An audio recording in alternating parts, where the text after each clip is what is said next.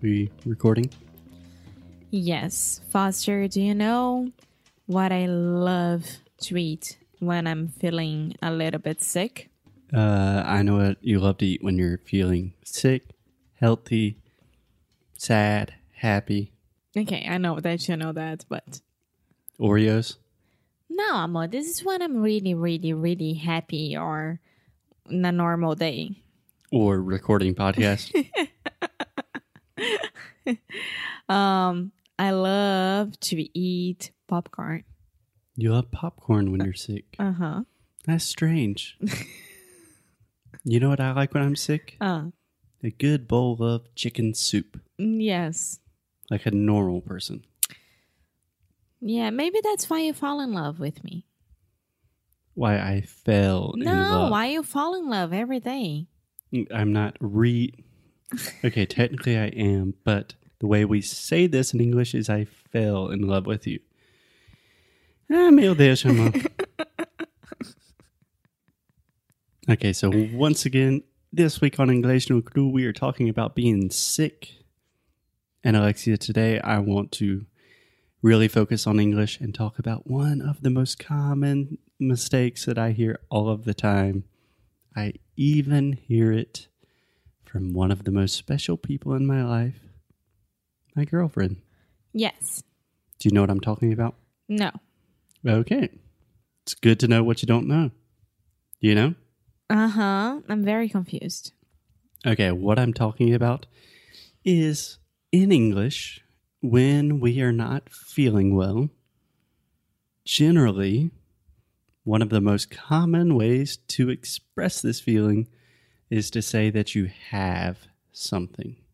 Uh huh. This is most common with I have a headache, I have a fever, I have a cold. But most Brazilians, you included, tend to say I'm with. Yeah. You always say I'm with a headache. Yes, because it's inside of me. Yeah, but it's not That's why. Okay. It's- It's a strange justification. So, two things, Alexia. First, we generally say I have. And secondly, we always include the article. mm hmm. A. Yeah. A, an, or the, Mm hmm. right? So A, an, or the, those are articles. And in Portuguese, how would you say that you have a headache? Eu tenho. Eu tô com uma dor de cabeça. Yeah. I believe sometimes you would just say, eu tô com dor. Eu De tô com dor cabeça. de cabeça. Yeah, exactly. So I have heard you say many, many times, I'm with headache.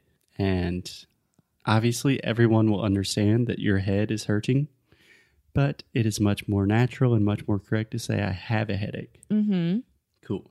Can you think of other things that you could have? hmm. Um. No, but I have a question. You can have a question. Pain. I'm in pain, right? Yes. What?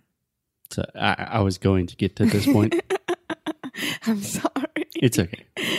It's okay. So, just a couple of things that you can also have before we jump too far ahead. You could say, I have a stomach ache. I have an earache. Pretty much any part of your body an ache. Um, you could say, I have a sore throat. That's a very common one. But I also can say like my ears are hurting. Damn it, Alexia. What? I'm getting there. I'm sorry. I'm trying to evolve here. Evolute. I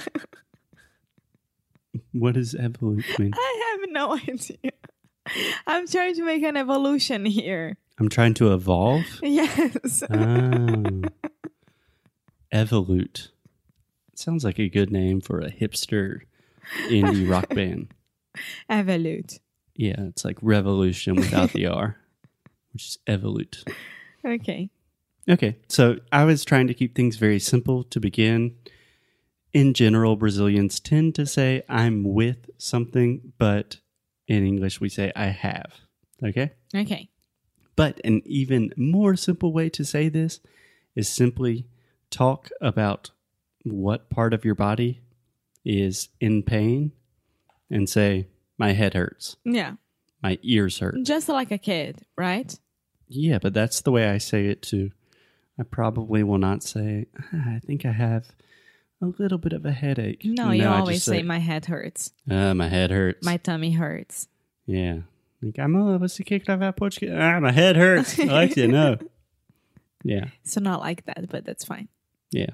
My foot hurts. Right now, my finger hurts. Yeah. I cut my finger. My finger hurts. Can you think of other examples? Uh, my teeth hurts. Uh, yeah, could be. Or I have a toothache. Toothache. No, my teeth hurts. Yeah. Yeah. Cool. Yeah. Any questions? No, I'm fine. You're fine. You're not sick. I have a little bit of allergy. yeah. Um it's just allergies in general. Uh, pollen. Yeah. Honestly, in that case, I would say I'm having some sinus problems with with pollen That's too much, amor. or that pollen is affecting my allergies. Oh my god, do I have to say all of that? I No, can't you say could- allergies. Yeah, but in general, we say allergies in the plural form unless you are speaking about a specific allergy. So if I say I have some allergies, that's fine. Yes. I'm suffering from allergies. Yeah, that sounds really strange. Ah, another good point. In English, to suffer is much more serious than it is in Portuguese. Okay, I'm having trouble with allergies. There we go. There we go. Suffering is, we almost use it in a religious context or like, you know, the suffering of war. Uh huh. Mm. Just like starving, I think that starving is Yeah. But sometimes we use starving in like a more relaxed way, um, kind of a sarcastic way. Like I am star, I'm dying of hunger. When you're not literally dying of hunger, it's just a, an expression. and with suffering I can't use as an expression as well. Uh, you can, but it doesn't have the same sarcastic notion. Okay. Yeah. It's good to know. Good to know. Okay. I think we are talking too much, getting off track. So let's call it a day, Alexia, and get some rest. Okie dokie. Bye. Bye bye.